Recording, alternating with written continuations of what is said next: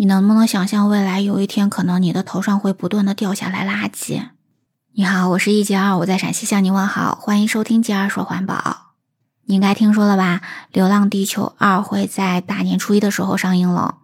这个电影也让我想起了以前看过一部电影，叫做《机器人总动员》。那个上面就演到说，地球上已经全部被垃圾占满了，人们是没有办法生存下去了，所以呢，都坐了飞船离开了地球。你有没有想到过，未来可能我们地球上全都是垃圾了呀？其实不光是我们地球上有这么多垃圾了，从太空中拍的照片看来，在我们地球的周围，在那个大气层的上面，都有好多的垃圾围绕着地球在转了。然后我跟你讲啊，俄罗斯它就有一个飞船叫做联盟号载人飞船，它飞上了那个国际空间站上嘛，在那里它就好倒霉，不知道是不是被什么特别小的那种陨石碰了，还是说特别小的那种太空垃圾，因为在那个空间站周围它就有好多那种太空垃圾嘛，太空中的那些垃圾可不是不动的，它不停的在那里飞动。所以它就跟空中的小鸟一样，也是在飞行当中的。小鸟碰到飞机都会把飞机撞坏，天上的这些垃圾，它们的速度就更快了，就很容易就会把那些航空器撞坏嘛。所以呢，就有一个不知道什么特别小的这东西，它就把俄罗斯的那个联盟号载人飞船给撞到了。那个散热器上居然被撞出了一个直径大概是有零点八毫米的一个小洞洞。那这个小洞不要看它小哈，那这样的话一下就破坏了整体的压力，所以呢，在散热系统里面的那些冷却剂一下全都喷洒到了太空当中了，所以这个载人飞船能不能继续用啊，就很难说。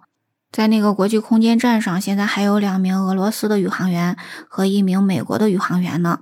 他们还等着坐这个飞船回地球呢。那如果这个飞船它有这种危险的话，那肯定就不能坐了嘛，所以还得给他们另外再发射一架新的载人飞船了。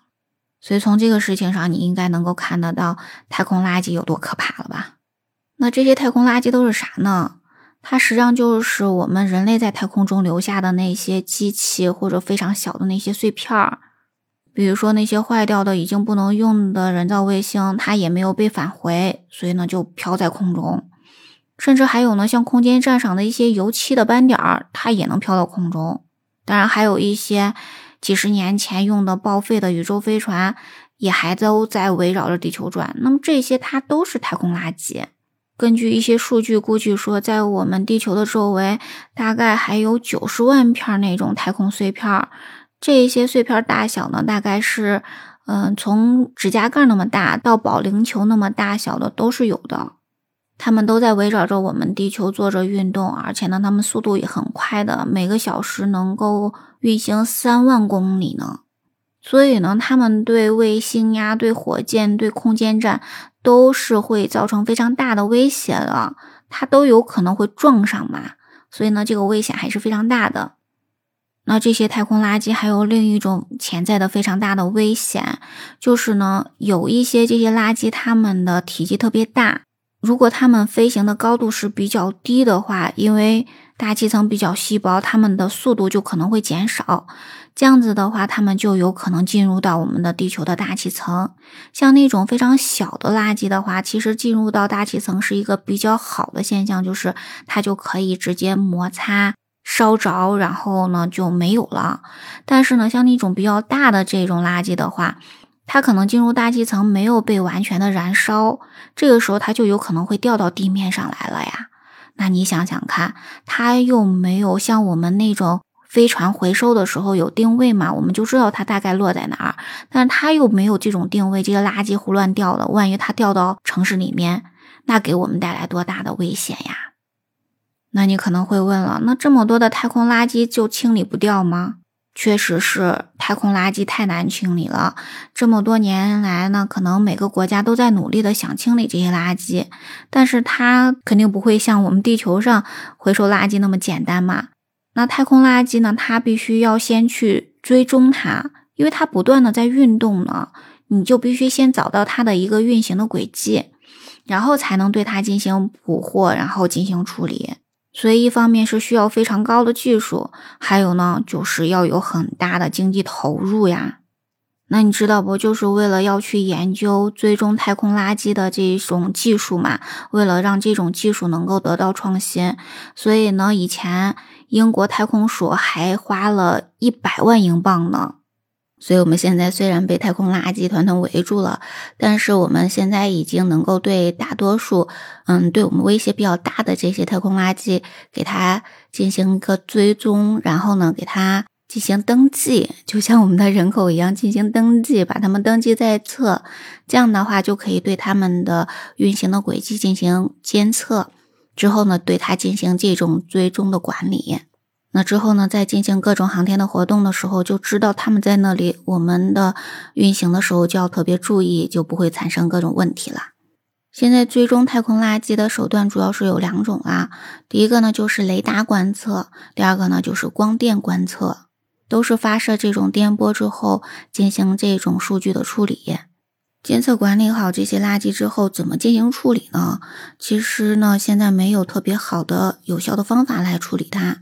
因为呢，如果是直接捕获这些太空垃圾，把它们进行集中处理，就像我们处理我们地球上这些垃圾一样，这种方法其实。比较难，而且成本是比较高的，因为他们都会在不同的轨道上嘛，所以呢，如果要靠近他们，要把他们抓住，那就不断的要需要变这种轨道，变轨道就需要消耗推进剂，那这个成本就非常高。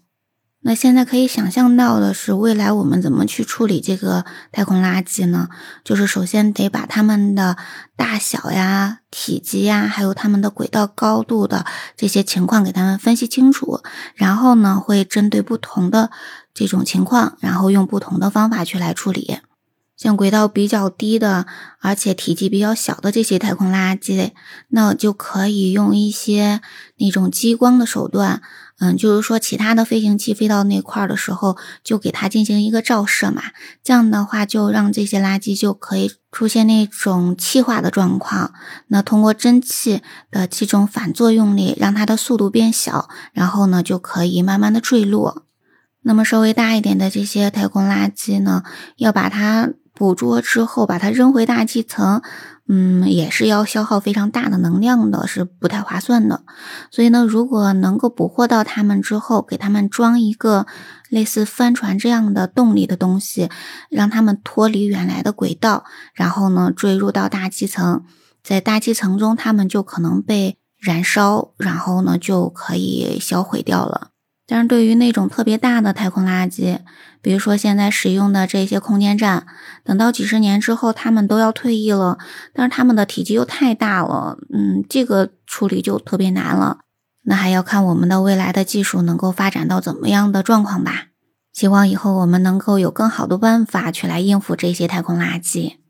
探索宇宙，去往太空，这是我们人类可能说所有人都应该有过的这种想法吧。所以呢，我们肯定还会向这方面去来发展。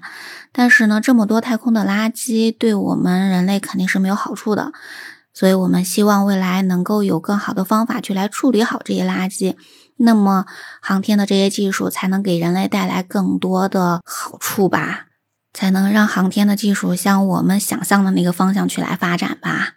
那你觉得太空垃圾会给我们带来非常大的威胁吗？那你有没有什么好的办法？就是你通过那种想象吧，你有什么样的好的办法去来处理这些太空垃圾？你可以在评论区跟我聊一聊啊。好，咱们今天就先说到这里吧。那如果喜欢我的节目，不要忘记关注、订阅、点赞哦。我们下期节目再见吧，拜拜。